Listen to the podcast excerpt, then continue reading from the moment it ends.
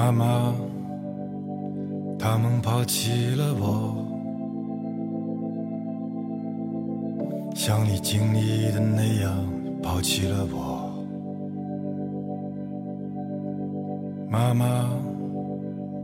我是多么爱你。当你歌唱的时候，我爱你。只是那些猛烈的情绪，在睡不着的时候折磨着我。我那逐渐下坠的过去，在没有星星的夜里恋着你。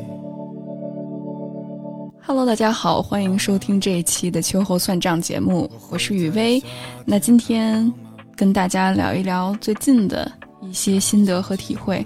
雨薇 solo 这期节目，很多小伙伴说特别特别的喜欢，那也非常感谢大家的支持。我时不时的会录一期，很可能不能经常更新，但如果伙伴们有什么样的想法，或者是想聊的、想分享的，也欢迎随时分享给我，在留言区，或者是加我们的微信，可以跟我互动交流。那这一次的主题其实是我长久以来关注的话题。之前跟大家聊过一期关于创伤的节目，那这次我们就聚焦一下代际创伤这个话题。妈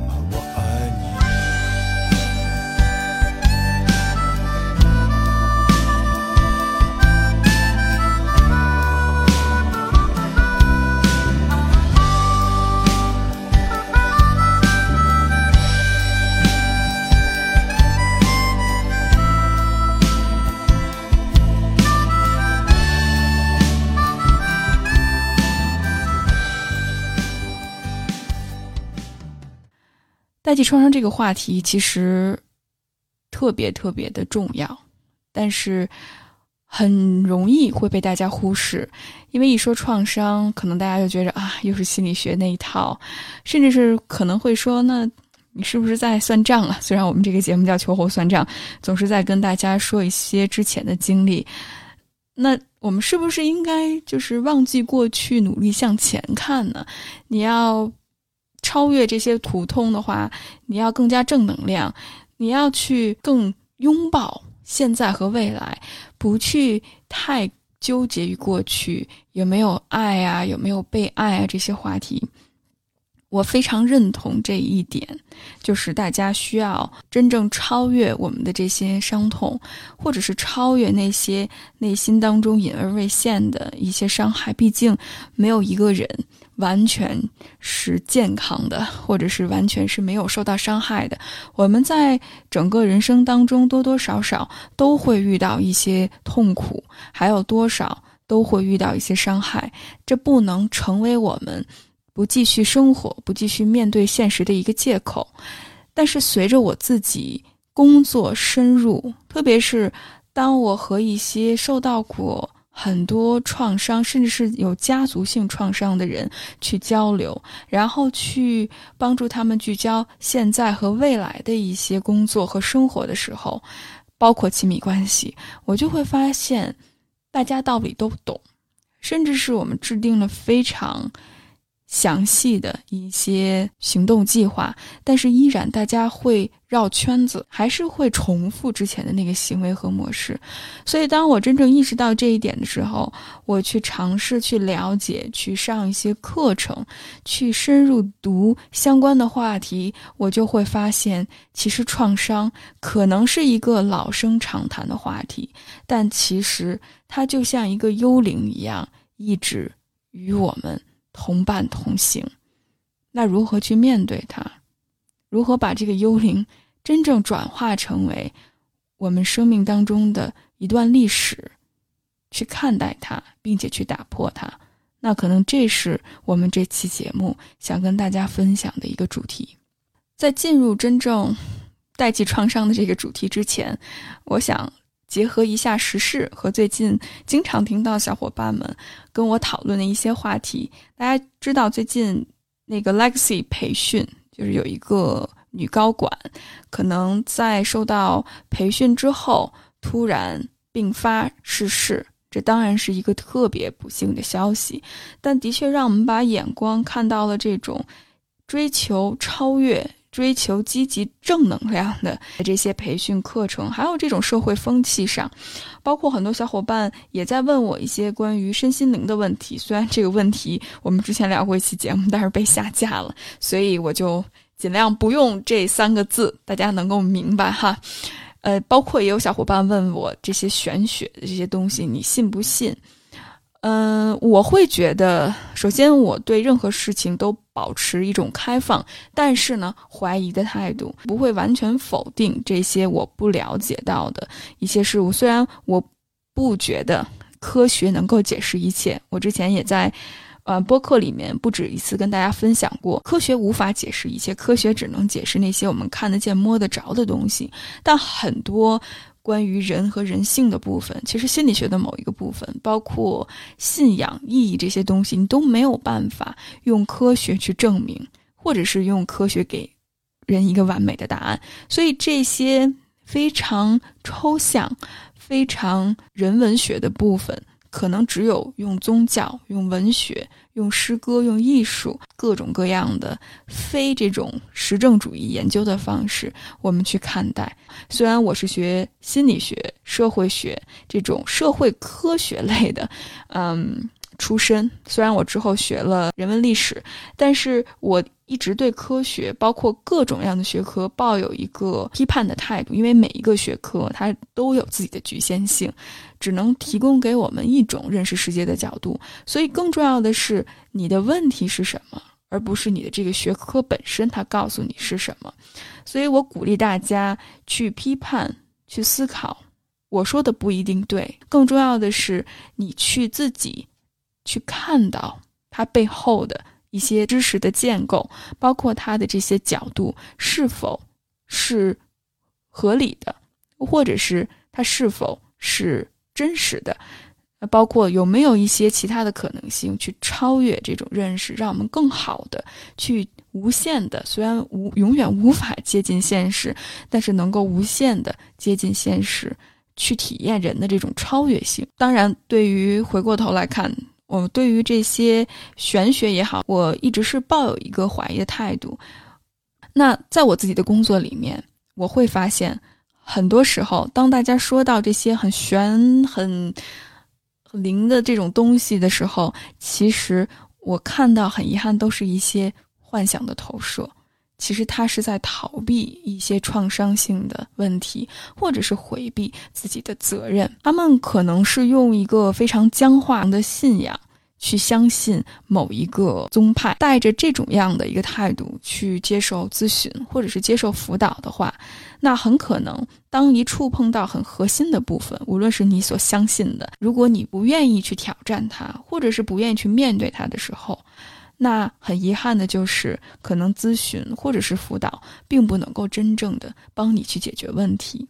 比如我遇见过某一个小伙伴，可能他特别相信星盘啊、水晶啊，或者是内在小孩哈，不是心理学版本。但是他这一段时间面临着原生家庭、亲密关系、事业发展、人际关系的问题，都折磨的痛苦不已。显然，这些玄的东西，很玄的东西，对他并没有什么特别大的帮助哈。我从他的叙述当中听到了很多他不敢面对的一些盲点。每当我尝试去提出这些盲点的时候，让看一看有没有什么实际的解决方法的时候，他下意识的会选择回避，他甚至会用愤怒的态度去攻击我。他完全是不愿意接受的，他只想谈这些星盘也好，或者是一些呃很玄的东西，如何代表自己，仿佛这样被定义会给他一种特别安全的感觉。那对于内在小孩的这种面面对，或者是内在小孩的疗愈，他也是一种隔靴搔痒的态度，不愿意真正正视疗愈的必要过程和阶段。还没有达到我们所说的有足够的安全感，能够去面对，或者是他可能有意的选择不去面对。所以，如果最基本的面对这个功课都难以做到的话，那很有可能之后无论是疗愈或者是整合这个阶段都没有办法。真正的进行下去，呃，所以我觉着很遗憾，疗愈过程它并不是我们想象当中的，像给你一个既定的答案，就那样能够去解决你所有的问题，能够让你舒舒服服的在自己的舒适圈里面去面对自己。那很遗憾，个的咨询和疗愈的过程，并不是很轻松的感觉，往往会涉及到很多的痛苦，甚至有很多的情绪在。当然，这是一个非常个人的选择。嗯，说到这种玄学哈，我不是说不同意，或者是。完全否定信仰，或者是你所相信的一些超自然的东西，能够给你带来力量，让你去面对自己，或者是能够给你带来安全感，能够让你去探索自己的话，我觉得这才是真正信仰或者是力量的所在。而如果我们只是把自己保护在一个小小的躯壳里面，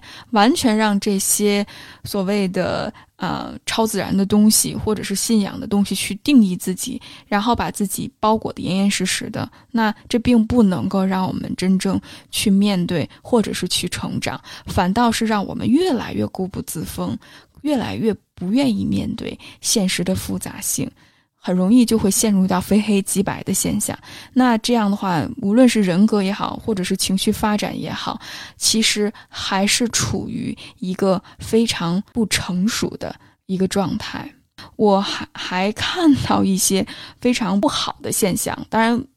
我觉得这个大家可以自己去。呃，探索哈，自己去评判，我就不具体说是在哪个领域发现的。我会觉着那些太追求玄学的人，往往内心他要么就是很渴望那种安全感，要么就是很有控制欲的这些人。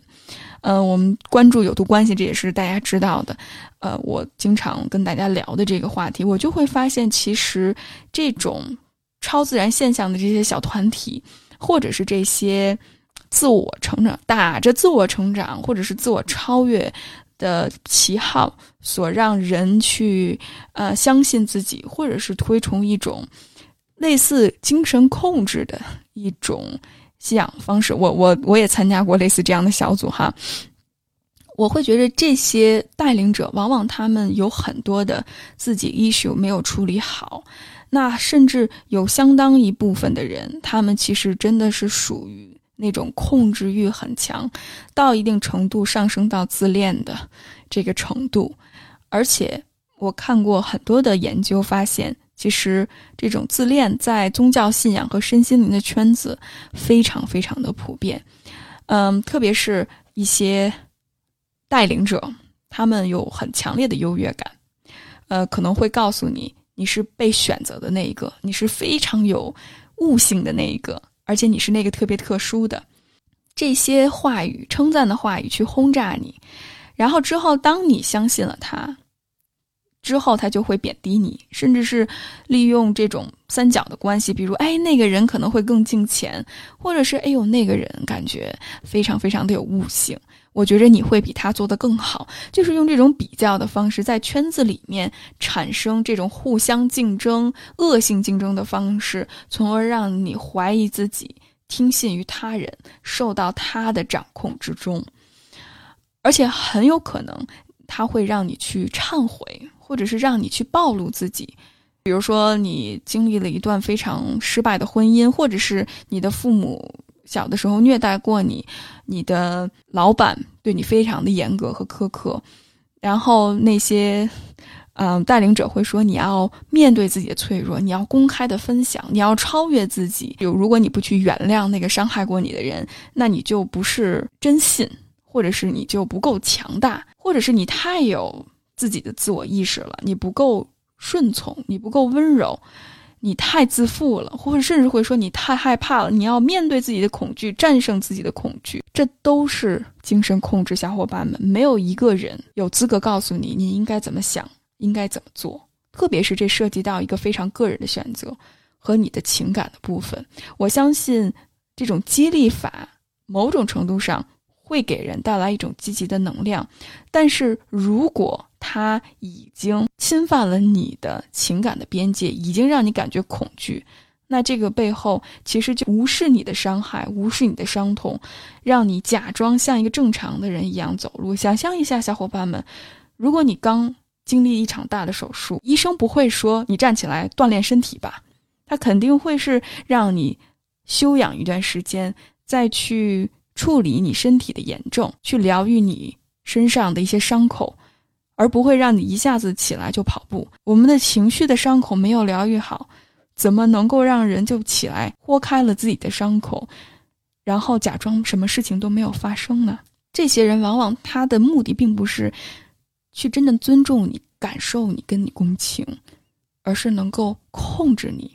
去感觉自己特别的良好，请相信自己的感受。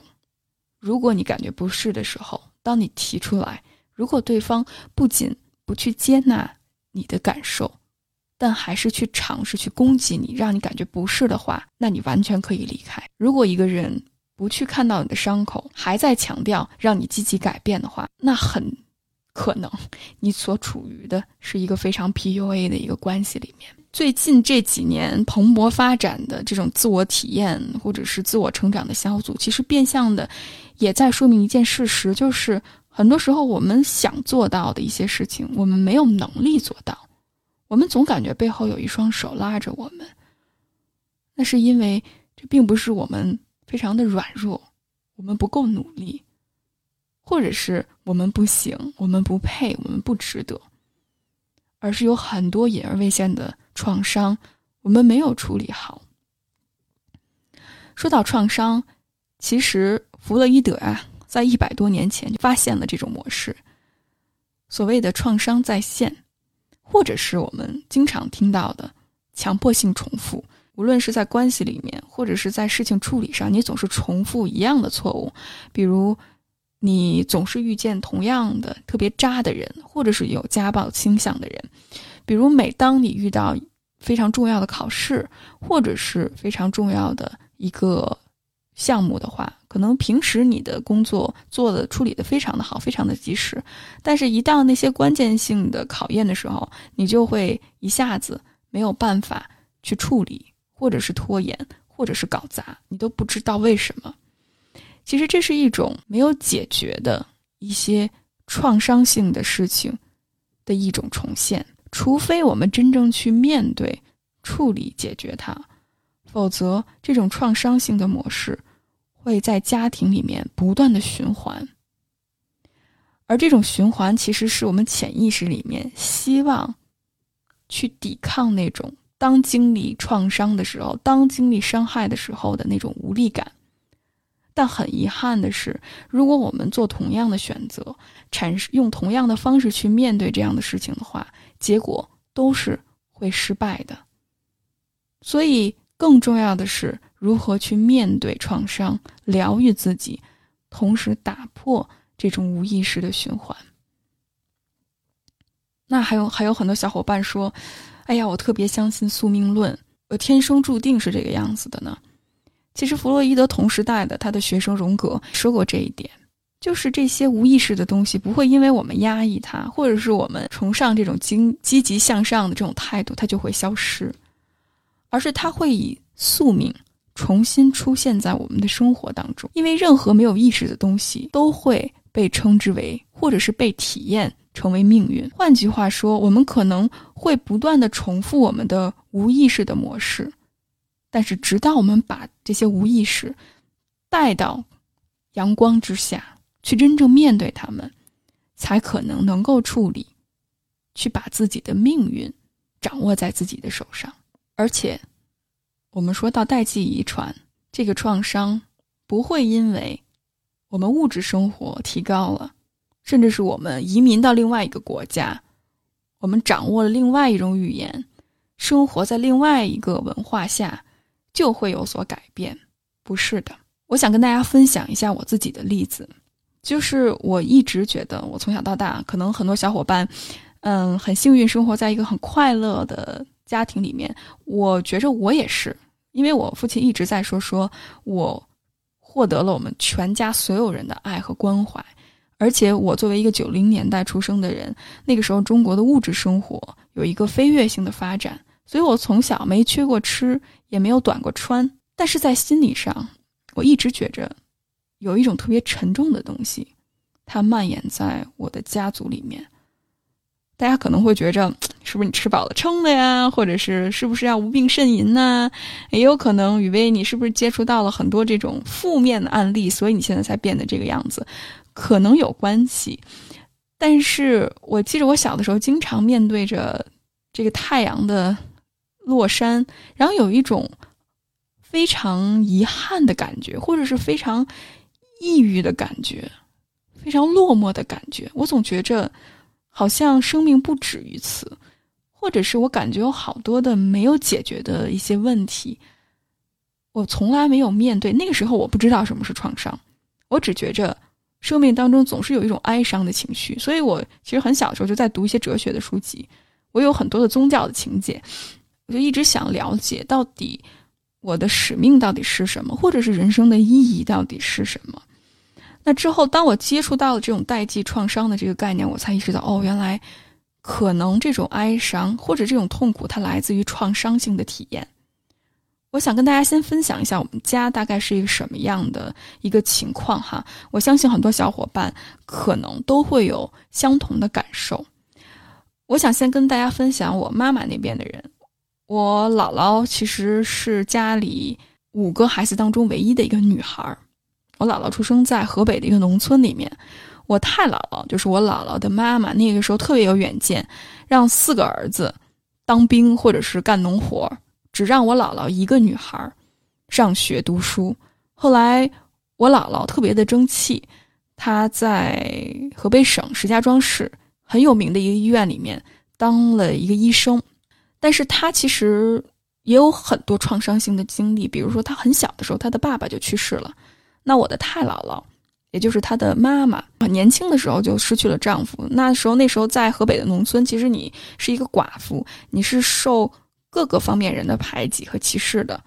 即使你有几个儿子，但是你养儿子会需要很多很多的精力，甚至是需要很辛苦的工作才能够养活这几个儿子，所以是一个很艰难的一个过程。那我姥姥也深受太姥姥的这种影响，就是她很隐忍。受到了苦痛，她不会去反抗，她只能默默的去付出，默默的去流泪。而且我姥姥很小的时候，那个时候抗战，那个时候轰炸机在整个村子那边巡逻，然后扔了很多的炸弹，然后我姥姥他们小几个小朋友就一起逃在那个隧道里面，那个隧道被炸了之后，有很多很恐怖的声音发生，所以他很小就受到了很多创伤性的体验。包括他也说到，他说那时候日本人进来之后，好多农村的老太太都会把脸抹成黑的，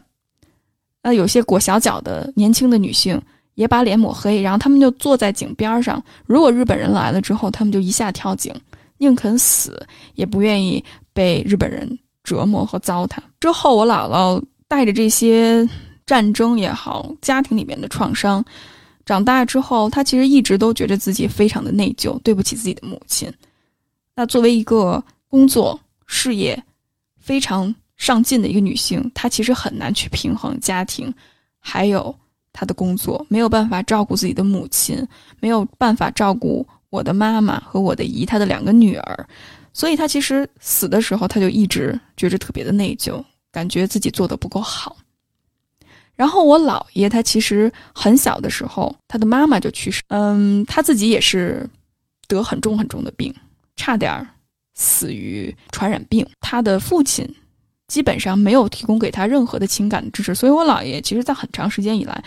我一直觉得我姥爷为什么像个小孩子一样，特别是越老他会变得脾气越执拗，而且他会特别特别的自私自我，没有办法理解别人的感受。之后我才。发现他自己的成长背景，很小的时候失去了母亲，然后父亲也没有办法给他提供一个情感的支持，还有很早就离开了家，在外打工，没有办法跟人去处理好人际关系，然后跟我姥姥在一起，我姥姥又是一个非常强势、事业发展很强的人，所以她看不起我姥爷。我们家一直是这种男弱女强的这个模式里面，所以他们之间的关系非常的糟糕。所以我我母亲在这样的家庭环境下，其实她又有我姥姥的这种隐忍和付出，但同时她又特别的慕强，因为他的父亲没有办法给予他提供给他一个非常好的一个父亲的一个角色，所以他其实这部分是缺失的。而且我母亲小的时候，因为我姥姥和姥爷工作比较忙，那她很小就被寄养在姥姥家。那个时候，她有非常非常强烈的分离焦虑。我感觉到，现在她还会有，比如说我们走在路上的时候，她会突然间抓住我，在找我在哪儿，或者是我爸爸在哪儿。说完我妈妈这边，就说我爸爸这边。我爷爷奶奶都是福建人，嗯，我爷爷很年轻的时候，因为。大家知道福建其实小渔村，呃，地不多，然后家里孩子又多，所以很多福建或者是广东那边的人会选择下南洋，或者是去海外生活。中华人民共和国还没有成立的时候，爷爷那个时候因为福建离着台湾很近嘛，所以他去那边去打工，但是他觉着在在外面打工太辛苦了，所以他又回到福建了，然后之后北上。因为那个时候，石家庄作为交通的枢纽，很多人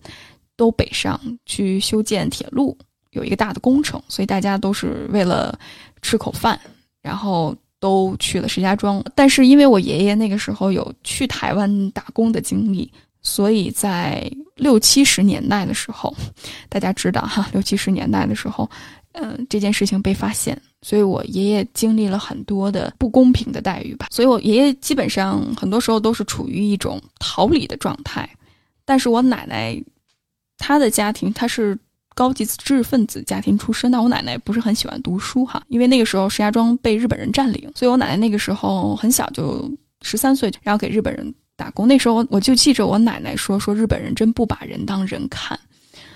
但是我很遗憾，就是我没有记录那个时候我奶奶到底经历了什么。但我奶奶那个时候六七十岁的时候，恨到一个人，恨到那种程度，他会咬牙切齿的告诉我说：“日本人真不把人当人看。”而且我奶奶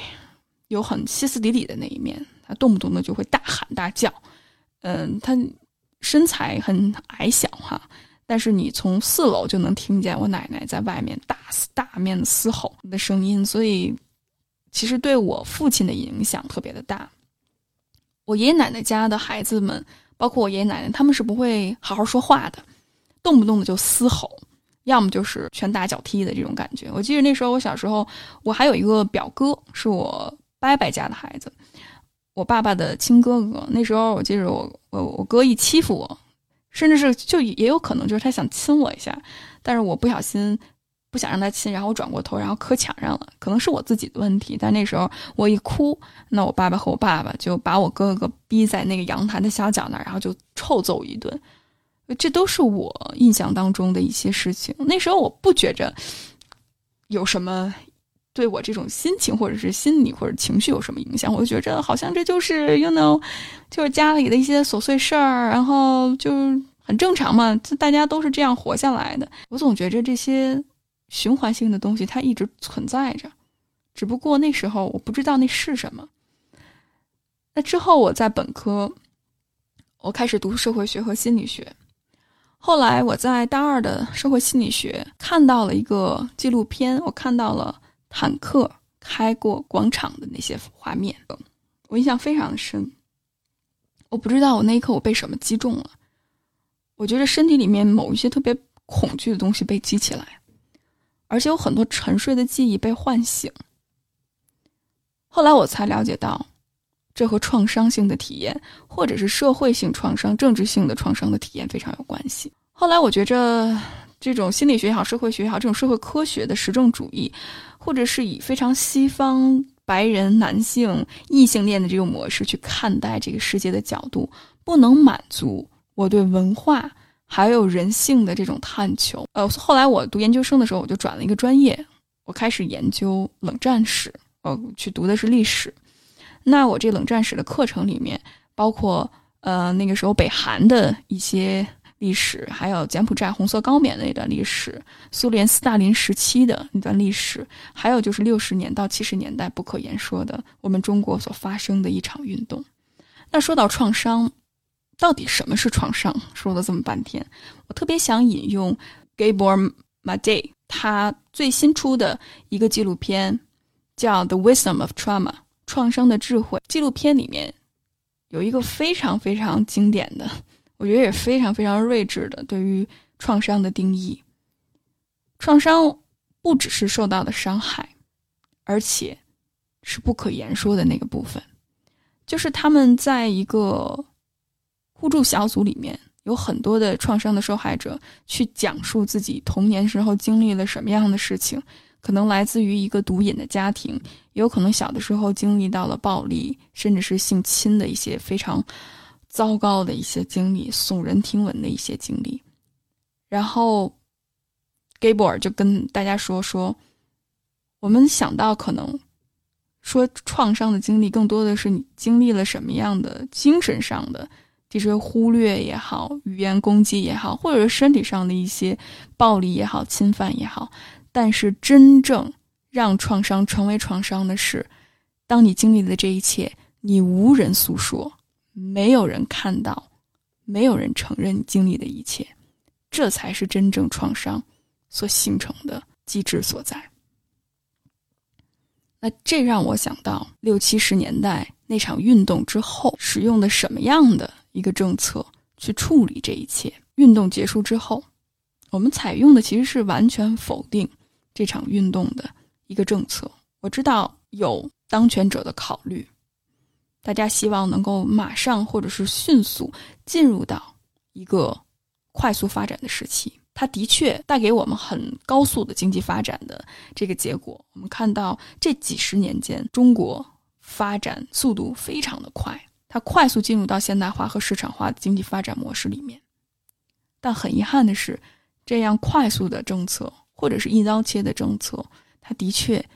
有很多很多的隐患。那就是很长一段时间内，这场运动成为了禁忌，无法言说。它被人们努力的遗忘，而且对于很多亲历者来说，这种遗忘或者是这种否定，其实是对于自己一代人的青春还有无私的奉献的一种背叛。所以很多人其实没有办法理解为什么会这个样子，特别是当受伤害了之后。自己那些伤害没有人看到，没有人诉说，那可能感觉特别特别的痛苦。但是他只能通过压抑这些痛苦、压抑这些创伤，把他们贮存在自己的潜意识里面，让他们去被遗忘。但是很遗憾的就是，发生的事情不会就此从来没有发生过，它会以创伤式的形式表现出来。我非常喜欢王小帅的一部电影，叫《闯入者》。他的英文翻译叫《红色遗忘症》。他大概就讲述了一个文革之后的老人，他之前支援过三线城市，之后因为想回到自己的家乡北京，那他之前采取了可能告发别人、检举别人的方式。回到了自己的家乡，但是他一他很亏欠，没有人真的去诉说这段历史，所以他所经历的那些愧疚感、内疚感，那些对于自己的选择的否定，其实都一直以创伤的形式贮存在他的心里、他的潜意识里面。导演设计了很多非常微妙的细节，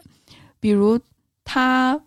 孩子们跟他是没有办法对话的，他会自言自语，他会和自己死去的老伴儿。经常幻想这个人存在，然后他能够跟他在餐桌上对话，而且他的孩子有的时候给他买一些保健品，比如给他买了一个足疗器，但是呢，他特别害怕，他害怕漏电，所以他对一切新的事物都保持着一个特别怀疑的态度和不信任的态度。他总觉着害怕漏电，他觉着哎呀，这个水和电放在一起怎么能够能够保证这个安全呢？所以他特别害怕，他总是害怕自己被电死。所以，这种不信任感，这种总是处于一种害怕的状态，一直伴随在这个电影里面。我自己研究生的时候，因为读到这块历史，包括我的论文也是跟这个相关的。然后我自己在做田野调查的时候，我去我们河北石家庄和当地的一些亲历者再去交流。那这个交流的过程，我也觉着有一种深深的无力感。那个时候我并不知道，或者是我知道这是一段非常沉重的历史，但是我没有真正。有这个心理准备，或者说我内心没有做好这个准备，就是这是一段非常非常沉重的历史。而我那个时候二十二三岁，嗯，我的心智和精力也不足以让我去理解和撑起那个年代。我记着我那个时候去一个老干部家，他在六七十年代经历过严严重的迫害，非常残酷的斗争。然后我想去看他，去想记录他的一些历史，记录他的一些经历。然后我拿着香蕉过去，去他们家。然后老头见了我，第一眼就说：“你干嘛？你为什么要拿香蕉来？我有糖尿病。”就是他那一下子的反应，就是对人充满着不信任，而且他不会像。就是大家想到那种和颜悦色的老人家，就是他能够呃体贴你，然后照顾你，然后去理解你。不会，他的攻击性和防御性非常非常的强。而且他的孩子知道我来了之后，因为其实这是挺敏感的一个话题哈，他的孩子都会给我甩脸色，然后说你不要见随便而来的这些小小孩子们，或者是这些呃这些读历史的人。你小心，真的到时候秋后算账你。但是这个老干部，其实他还是有很强的表达欲，他很渴讲述这段历史，但他又有那么多对人的不信任感，所以他是一个很矛盾的状态。他依然愿意告诉我。那还有另外一个老干部，他的生活境遇是非常的凄惨的。呃，我没有问他具体发生了什么，但是他的孩子是一个残障人士，但依然，他们希望自己的一些经历能够有一天公之于众。他们所经历的这些不公平的对待，包括那一段不堪回首的历史，有一天能够让后人记得，不去重复同样的错误。当然，很遗憾的是。现在的一些管制，包括一些封锁，这些话题是没有办法去演说出来的。很遗憾，这些人其实他们一直盼望着有一天他们的故事能够被看到，他们的受的苦、受的痛、受的冤屈不是白白的就这样发生了的。但是很遗憾，就是我没有这个能力去撑起这些事情，所以我想到这儿，我现在内心还非常大的愧疚感。所以这期节目其实也算是给这些经历过这段历史没有办法发生的一些人，我想去纪念他们。我很遗憾没有办法以一个学者的态度，或者是以一个出版人的态度去把他们的故事公之于众。但是我现在以播客的形式，去把他们的经历在审核机制允许的情况下。我想他把他们讲述出来，包括他们的这些经历是如何影响我们这代人的。我想让大家知道，研究这段历史的精神病学家林宗义认为，神经衰弱发病率增长和由此引起的政治关注，是五零年代后革命乐观主义和道德热情的终结所致。经过十年的共产主义实践，阻挠现代化的经济和制度障碍并未得到清除。当人们认识到这一点，或者是这一种非常严酷的现实之后，产生了一些身体的反在当时的体制和严密的社会控制下，神经衰弱这一个非常独特的、非常有中国特色的疾病，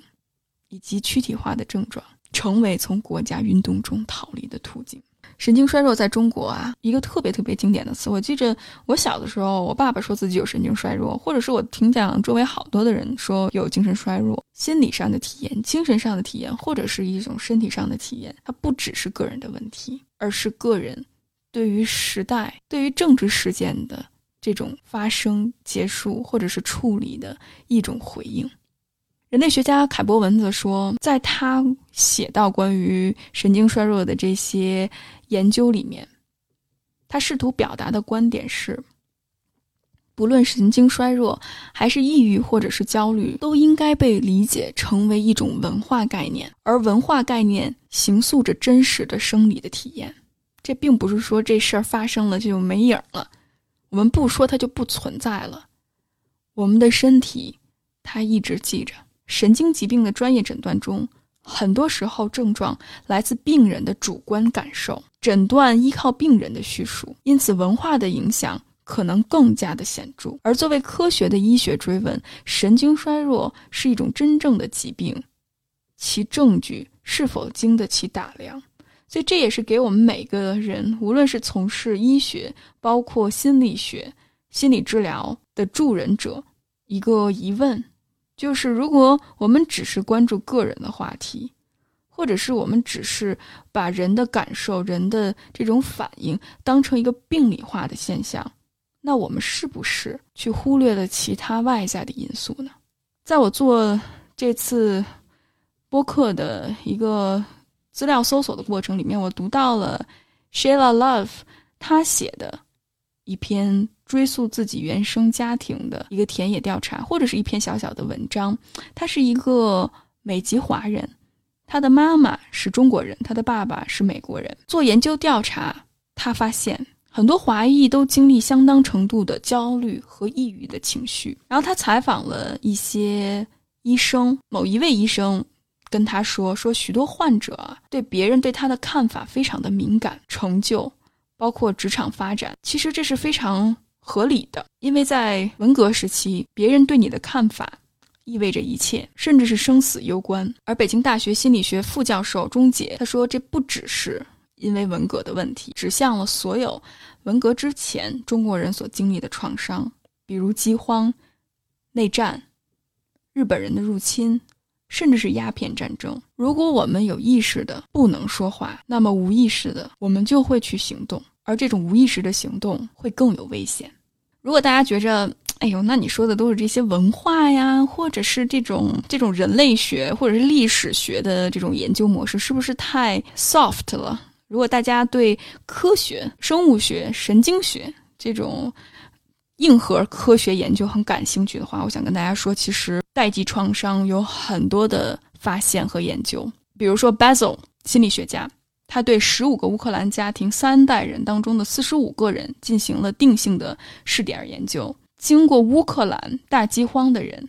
他们的子女一直有这种跨代际的影响，包括危险的健康行为、焦虑和羞耻感、囤积食物，他们会暴饮暴食，而且他们的养育方式会非常的有权威性和专制性。父母的情感需求特别特别的高，社区的信任和凝聚力。非常的低，许多人将这种样的生活模式描述成为应激的生存模式。每一代人似乎都从上一代人身上习得到了这种应激的生活模式。创伤性的经历的受害者，他们会告诉孩子，不要相信别人，不要相信这个世界。达特茅斯学院还有明尼苏达大学的两位心理学博士，然后他们发现，创伤性的经历的受害者，百分之三十五的人。都患有焦虑症，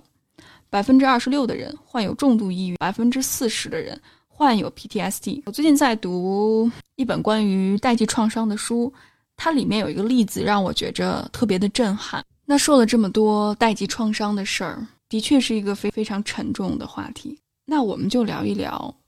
面对代际创伤，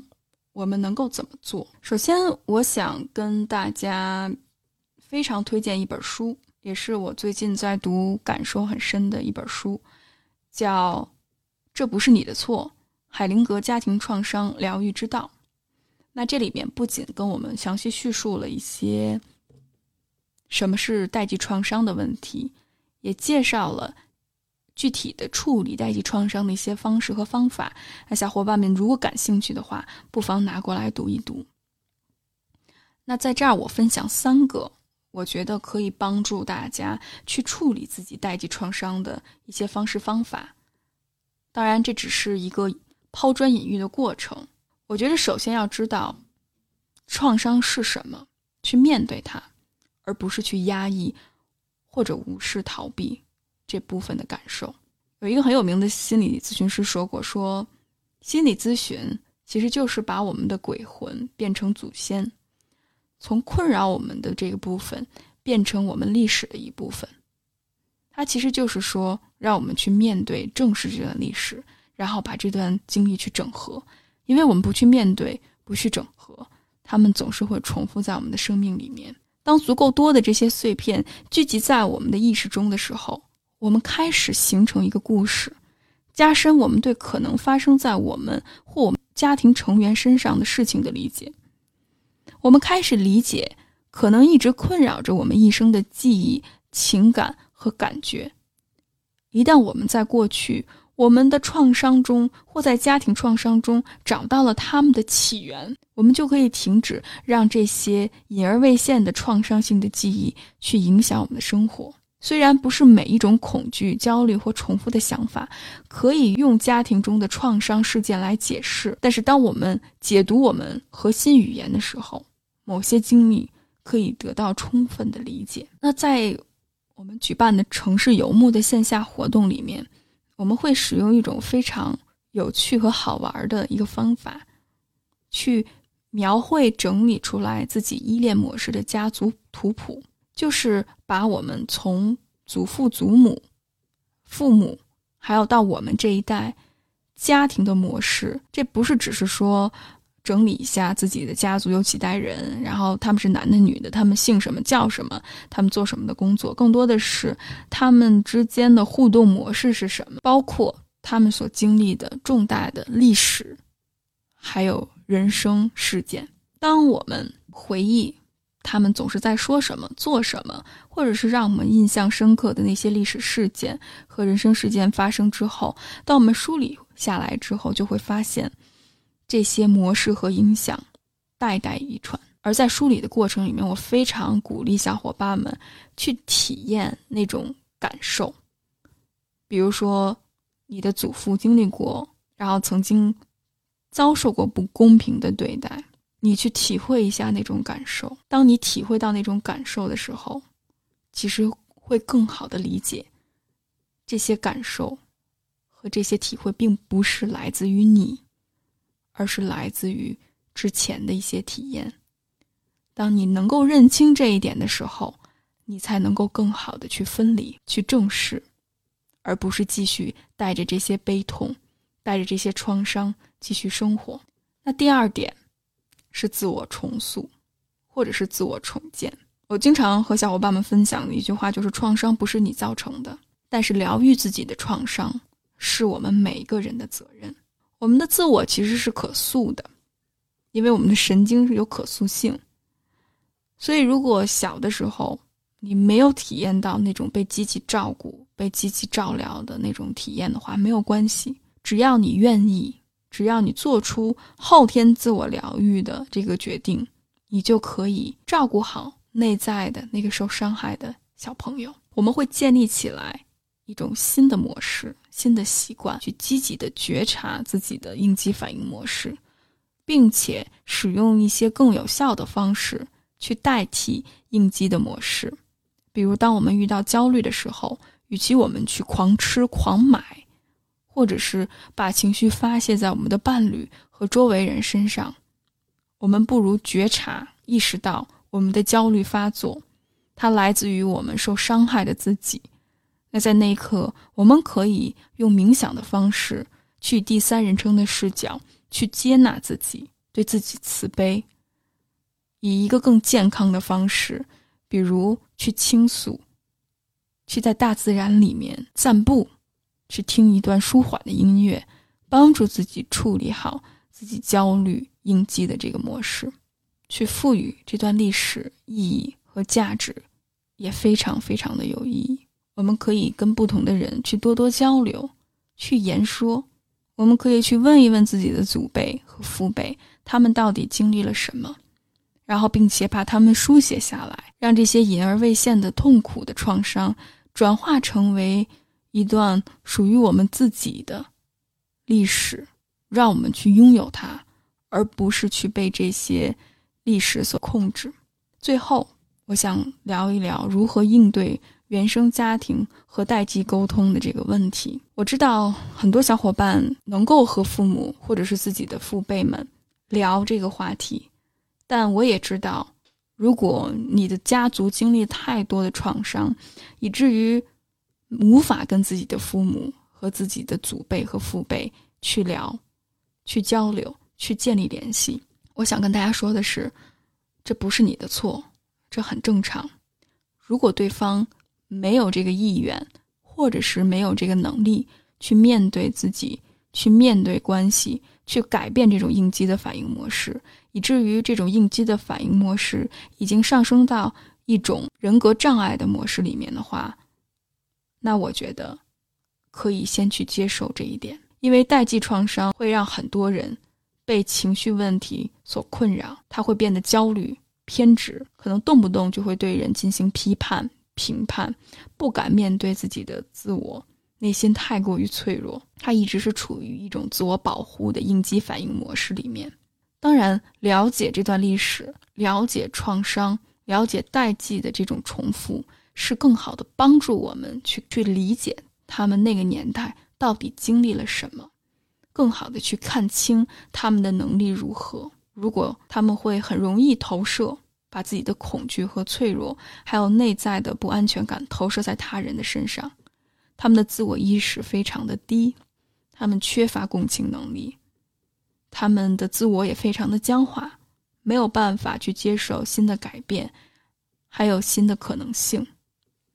他们只能用这种应激的反应模式去面对生活当中的挑战。所以，如果你的家人、你的长辈，或者是你的家族都在处于这样的一个模式里面的话，很可能你所经历的这种情感勒索或者是情感控制，不只是停留在这种代际关系之间，很可能是一种家族的 PUA 的模式里面。他们可以找任何的借口去进行情感控制，比如我们含辛茹苦养了你这么大，你为什么不听话？或者是。你给家族丢人了，你不能这样选择，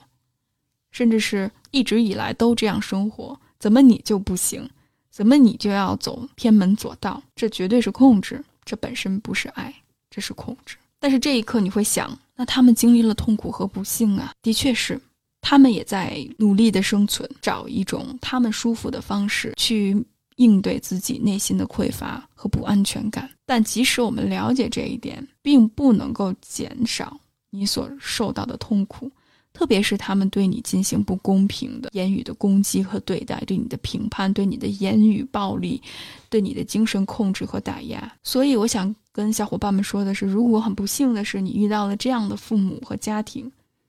一定要守护好自己的边界，虐待就是虐待。没有任何可商量的可能性。你可以对他们的过去表示慈悲，但是这并不能够成为他们继续伤害你的借口。如果你想打破这个模式和循环，就要不被他们控制，可以暂时远离，甚至可以暂时断联。你要照顾好你自己。没有一个人能够叫醒装睡的人。你不是他的咨询师，你也不是上帝。先照顾好自己，你会感到内疚。但是，当你梳理好良好的边界，当你处理好自己的哀伤的部分，当你去好好守护自己受伤的孩子的时候，当你自己的内在不安全感慢慢被修复，其实，在那一刻，当你无法受到对方攻击的时候，当你足够富足和满足的时候，再去面对这个人的时候。我们之后有毒关系工作坊会聚焦原生家庭这个主题。我们有毒关系工作坊已经开展了四期，有几十位小伙伴参加到讨论关于亲密关系的这个过程里面。如果你在亲密关系里面遇到有毒的人，往往是因为自己原生家庭里面会受到了一些创伤性的体验，它是一个循环的模式，在不断的重复。所以在未来下个月，我们有毒关系工作坊里面，我们会聚焦原生家庭这个话题。如果你对自己的原生家庭有些疑问，你不知道怎么和自己的父母或者是亲戚们相处，你感觉很痛苦的话，那么我觉得大家可以关注下一个月我们有毒关系工作坊，我们会聚焦原生家庭这个问题。在这个有毒关系工作坊里面，我们不仅会跟大家分享为什么，同时我们也会讨论具体的处理方法和处理技巧，帮助大家。应对复杂的生活的挑战。那最后，我我想跟大家说，我是一个乐观的悲观主义者。我觉着我的底色是非常悲观的，这也和我们苦大仇深的主题非常相似。但我觉得，往往接受了悲观，或者是很多时候生命无解、问题无解的这个态度，我会变得很快乐，因为我知道。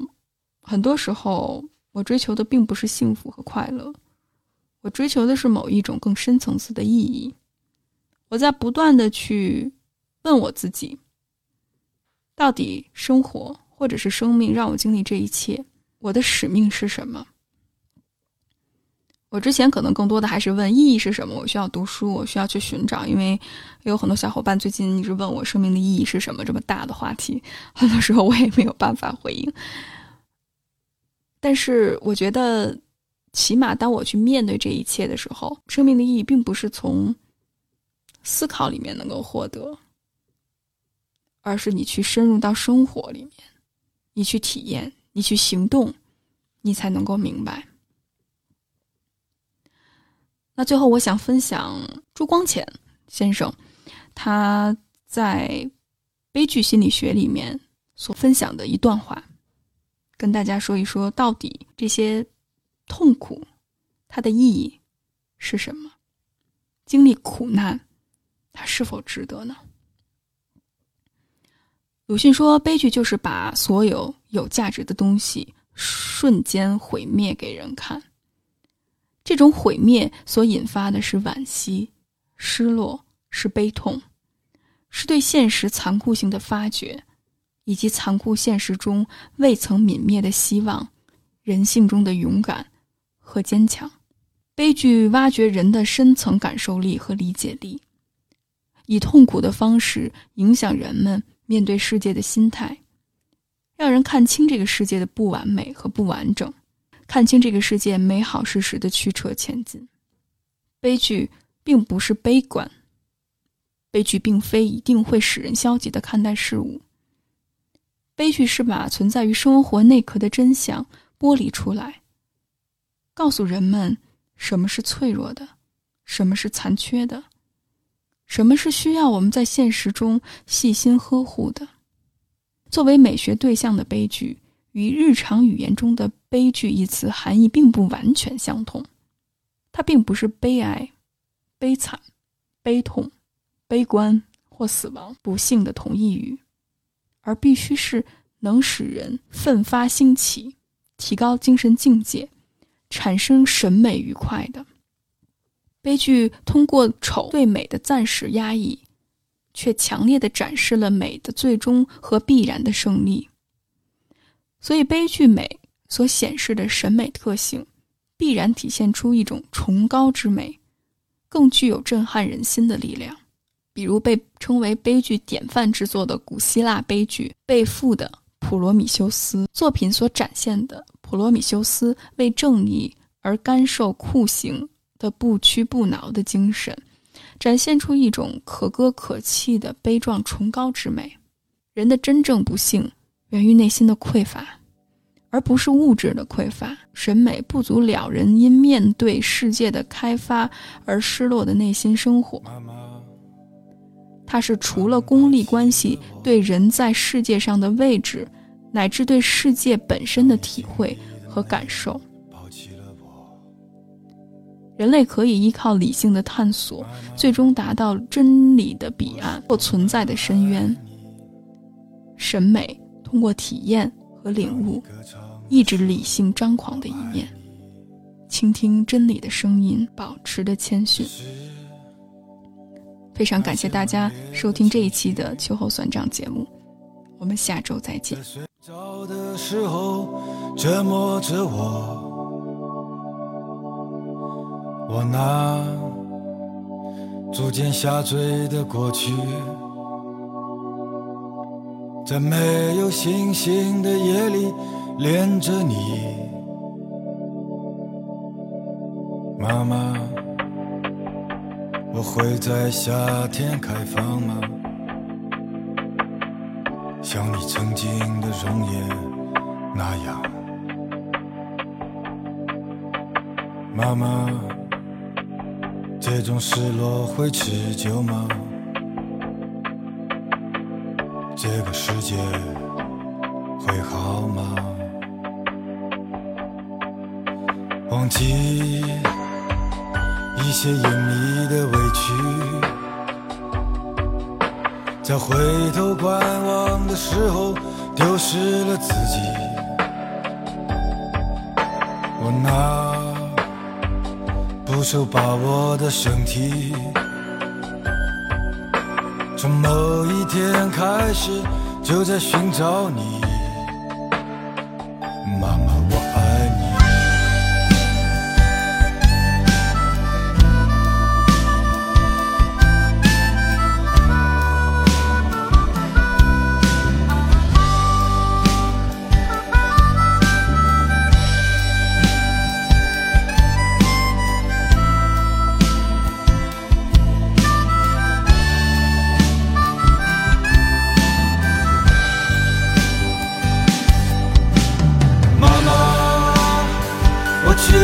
上了他，